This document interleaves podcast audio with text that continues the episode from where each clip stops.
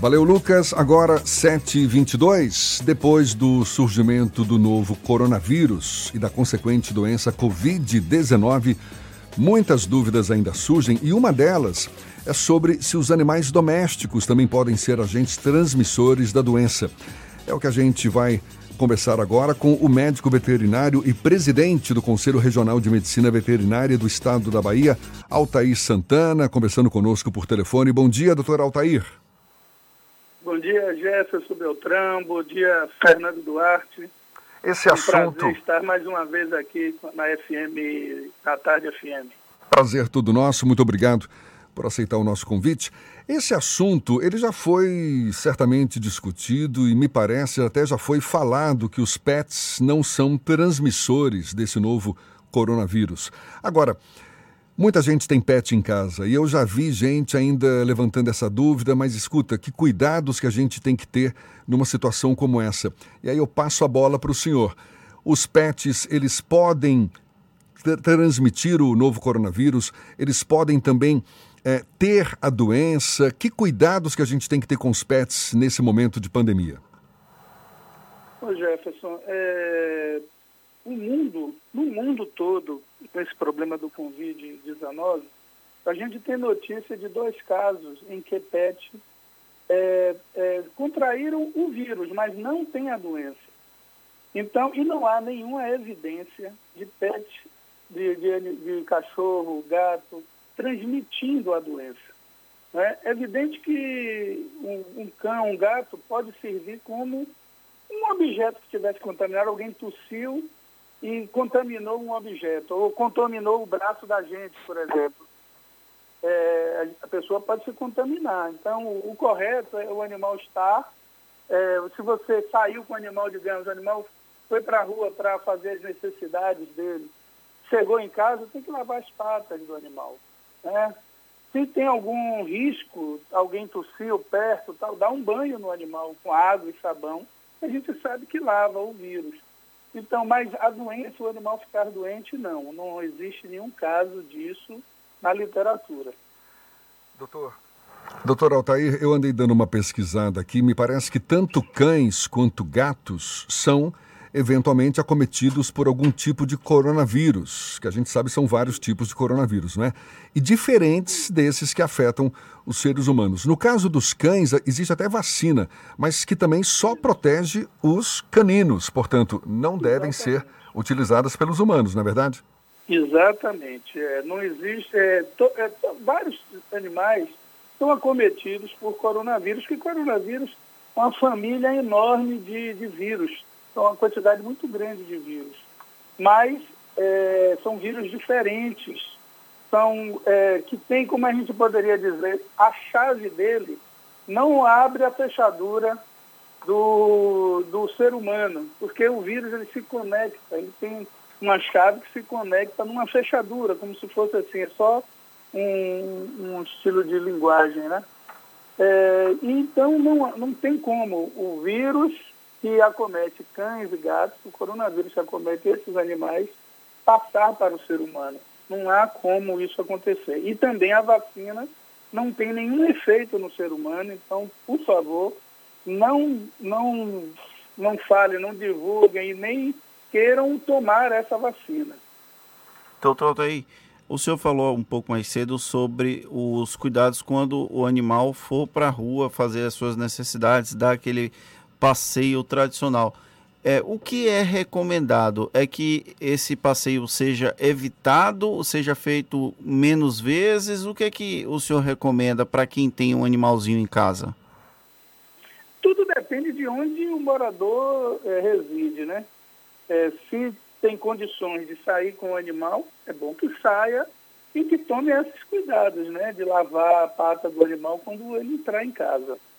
É, mas tem lugares que até isso está proibido. Quem mora em condomínios, né? Está é, tá proibindo esse tipo de coisa. Então, é, mas dentro do possível, se for à rua, tem que tomar esses cuidados. Quais são os cuidados quando volta? É lavar a pata? Tem algum produto específico? Ou é água e sabão da conta é suficiente? Água e sabão é suficiente. É igual a gente, né? Que, que lavar a mão com água e sabão é, suficiente. A gente pode usar o álcool gel, se você não tiver condições de lavar a mão, pode usar o álcool gel, mas no caso do cão, o correto chegou em casa lavar com água e sabão. Existe o risco de, por exemplo, a pata do animal trazer o vírus para casa? Isso, o chão, porque o chão, uma pessoa que tenha tossido, uma pessoa positiva que tenha tossido, ela, o vírus fica, é comprovado que fica algumas horas no chão, né? até no asfalto, na, no, na calçada. Então, a, o risco existe, né? Esse risco existe. Tanto que as prefeituras têm feito o quê? Lavado as calçadas, lavado, né? Com desinfetantes para evitar eh, esse contágio através da calçada. Mas o cão tem o, esse risco, sim, é, é real o risco, então é bom e ao chegar em casa lavar as patas do animal. Uma outra pergunta é porque a Prefeitura de Salvador, inclusive, fez algumas restrições do funcionamento de estabelecimentos e pet shops não está incluído nesses estabelecimentos, justamente por ser considerado essencial. O senhor concorda com essa medida que os pet shops devem ficar em funcionamento, já que ela, eles são uma via de salvação, eventualmente, para o animalzinho? Certeza. É um dos grandes problemas que estamos tendo com decretos que estão sendo emitidos por prefeitos. A gente tem, nós, o Conselho Regional de Medicina Veterinária, oficiou os 417 prefeitos do Estado, oficiamos o governador e o, o secretário da Saúde, solicitando que é, per, permitam a abertura de pet shops, consultórios, clínicas, hospitais médicos veterinários, esses é, não podem ficar é, fechados. Um pet shop comercializa, imagina, comercializa o alimento do animal, comercializa vacinas, medicamentos. Como ficar fechado e como é que ficariam os animais numa situação dessa, sem poder comprar, o dono sem poder comprar o alimento do animal e sem poder comprar medicamentos? Os insumos que são comercializados por pet shop, por casas de produtos veterinários pelo interior afora, são importantíssimos para continuar a cadeia produtiva, não só do, do pet shop, também de animais, é, de bovinos, suínos, aves. Então, a, o agronegócio não pode parar. Né? Não tem como parar, até porque a gente depende do funcionamento do agronegócio para sobreviver. Nós nos alimentamos de tudo que é produzido na agropecuária. Então, é, esses, essas empresas não podem fechar de jeito nenhum. A gente tem, está muito preocupado com isso. A indústria de laticínios, por exemplo, está sofrendo horrores, porque está sendo impedido o, pro, o, o produtor do, de leite, de, que tem que ordenhar, obrigatoriamente tem que ordenhar a vaca, e o leite não está chegando na indústria. Então, as indústrias estão com dificuldades também de escoamento, porque tem prefeitos que estão fechando as, as ruas. Como é que pode uma coisa dessa? Doutor, do... Ir e vir não pode ser cerceado, né? Doutor Altair, pegando carona na sua resposta, a gente está conversando aqui com o médico veterinário e presidente do Conselho Regional de Medicina Veterinária do Estado da Bahia, Altair Santana. Como é que está se dando o atendimento nas clínicas veterinárias? Está sendo recomendado o quê? É, o agendamento, a presença de apenas um responsável, né, o tutor ali responsável pelo animal para evitar uma, uma concentração excessiva de, de pessoas no ambiente de espera? Como é que tem, tem havido uma recomendação nesse sentido? Tem sim, você já falou tudo, inclusive. Os animais, realmente, os tutores, é, é, se recomenda que vá apenas um tutor, né, levando seu animal, agende.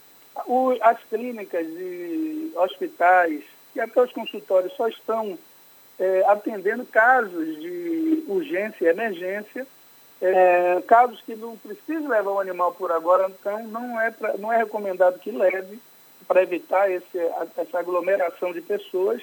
Então, todos os cuidados estão sendo tomados tanto pelos consultórios, pelas clínicas, por hospitais e até por pet shop, que às vezes tem algum atendimento. A única coisa em pet shop, porque tem muito pet shop que também atende é, essa parte de, de, banho e tosa.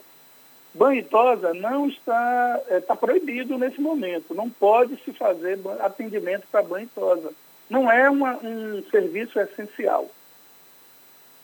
No caso de animais que estejam internados, não é? Também está sendo, assim, digamos, desestimulada a, a visita a esses animais internados? Exatamente. É, Para evitar também é, o problema de contaminação, a gente desestimula, está proibido. Deixar o animal na, na, na, clínica, os médicos veterinários vão dar o melhor tratamento, o melhor cuidado possível ao animal. Então, os, a gente não aconselha que os tutores visitem o animal. Doutor Altair, o senhor citou a questão do risco de desabastecimento por conta da postura de alguns é, gestores do interior do estado. Como é que está funcionando a, a, fiscalização até de espaços que são destinados à produção de proteína animal, é, como é, as galinhas, frango, ia falar frango, falei galinha, é, vacas, porque acaba no, process, no processamento pode haver concentração de pessoas. Como é que está funcionando isso? O senhor tem acompanhado? Olha, é, na, é, em sua maior parte, as indústrias, os laticínios é, estão funcionando e tem que funcionar, porque não, não pode desabastecer a sociedade. É, os matadores frigoríficos, entrepostos de pescado, entrepostos de ovos, continuam funcionando normalmente. O serviço de inspeção, seja ele federal, estadual ou municipal, esses serviços estão funcionando normalmente, não pode parar né, para que os alimentos sejam garantidos à população. Agora, tem prefeitos que estão é, é, até fechando o, o a, a, não digo indústria, indústria ainda não. Mas, por exemplo, tem, eu soube que em Teodoro Sampaio, uma fábrica de produto não comestível, que é, o que é que essa fábrica faz? Todos os produtos que são condenados em um matadouro, eles são processados numa, numa graxaria que é dentro do matador, ou se o matador não tiver a graxaria, é, é, vai para essas fábricas de produtos não comestíveis para virar farinha de carne e osso e virar graxa. A farinha de carne e osso é alimento para o animal, porque vai virar ração para os animais, e a graxa vai virar o sabão, né, o sabonete, o detergente, que vai lavar as mãos, o shampoo, que vai ser utilizado pela sociedade, que inclusive é importantíssimo para, é, como é que se diz, para a limpeza das mãos. Então, como é que pode você parar uma indústria dessa? É, a cadeia produtiva ela não pode ser paralisada de forma alguma, porque senão o prejuízo para a sociedade pode ser muito grande. Nós precisamos respeitar, tem duas, tem a lei 13.979 de 6 de, de fevereiro de 2020, e o decreto 10.282, de 20 de março, que foi, foram, é, definiu que os serviços públicos e as atividades essenciais que são indispensáveis, esses, essas duas normas não podem ser é, desrespeitadas. Né? São, são normas da Presidência da República. Doutor Altair, é, tem havido algum pedido por parte do poder público no sentido de médicos veterinários disponibilizarem equipamentos que, que podem ser usados também em humanos, como, por exemplo, monitores de medição cardíaca e respiratória, respiradores mecânicos, e caso tenha é, é, feita, tem, tem havido essa, essa solicitação, o senhor concorda com o compartilhamento desses equipamentos? Concordo, sim, tem havido sim. É, nós, inclusive, divulgamos essa necessidade aos médicos veterinários e dentro da, das possibilidades deles cedam esses equipamentos. O ser humano aí é, tem uma prioridade. É evidente que o animal também não pode ficar desassistido, então, se ele tem uma quantidade maior de, de equipamentos que podem ser cedidos, e estão cedendo no Brasil inteiro, a Bahia não é diferente. É, muitos equipamentos estão sendo cedidos. Ah, o ser humano não precisa ficar preocupado, não vão usar é, o, o que está é, sendo cedido é a, o equipamento em si, mas aquela parte que entra em contato com as pessoas, essa parte, o que pode ser higienizado é higienizado, o que pode ser trocado é trocado. Então não precisam ficar com nenhum receio de estar usando algo de um animal, algum equipamento usado pelo animal. Muito pelo contrário, o equipamento é o mesmo, é o mesmo equipamento que é utilizado para o ser humano, por isso que nós estamos atendendo a, a, a essa demanda né, da sociedade. Mas o senhor já tem. O senhor já tem conhecimento de que esses equipamentos já, já estão sendo disponibilizados pelos médicos, veterinários? Como é que está? Exatamente, já estão sendo disponibilizados. E não só equipamentos, ah, no futuro a gente não sabe até onde a gente vai chegar, a gente espera que a curva de casos realmente seja achatada, que a gente não tenha a necessidade de até usar os nossos profissionais, que a gente sabe de casos, por exemplo, na Espanha, em que solicitaram que os médicos veterinários também ajudassem em hospitais, no atendimento, colaborando no atendimento das pessoas. É, a gente espera que isso não precise, mas se for necessário, eu tenho certeza que os médicos veterinários vão ajudar como um reforço, porque médicos, e ontem mesmo assistindo na televisão, médicos, enfermeiros estão se infectando. E se essas pessoas se infectarem, elas vão, a gente vai diminuir o número de profissionais a, a atender a população. Por isso que é importantíssimo que as pessoas fiquem, permaneçam em casa. É evidente que a gente sabe também que há uma agonia enorme por quem produz, é para as pessoas, para os médicos veterinários, por exemplo, que têm seus negócios, ficar com esses negócios fechados. Mas a prioridade é a coletividade, é a vida humana. Né? Então, se o médico veterinário também for chamado a esse trabalho, nós estaremos à disposição da sociedade. Tá certo. Muito obrigado pela sua participação. Dr. Altair Santana, médico veterinário e presidente do Conselho Regional de Medicina Veterinária aqui do estado da Bahia, conversando conosco. Muito obrigado pela sua disponibilidade. Um bom dia para o senhor. Bom dia, Jefferson. Bom dia, Fernando. Eu que agradeço. Podem chamar a gente para esse bate-papo, é importante. A gente está precisando mesmo divulgar os nossos problemas para a sociedade. Tá certo. A gente agradece mais uma vez e lembra que essa conversa você pode acessar mais tarde também pelo nosso canal no YouTube e pelo Spotify, no iTunes e no Deezer. Agora, 20 minutos para as 8 na tarde FM.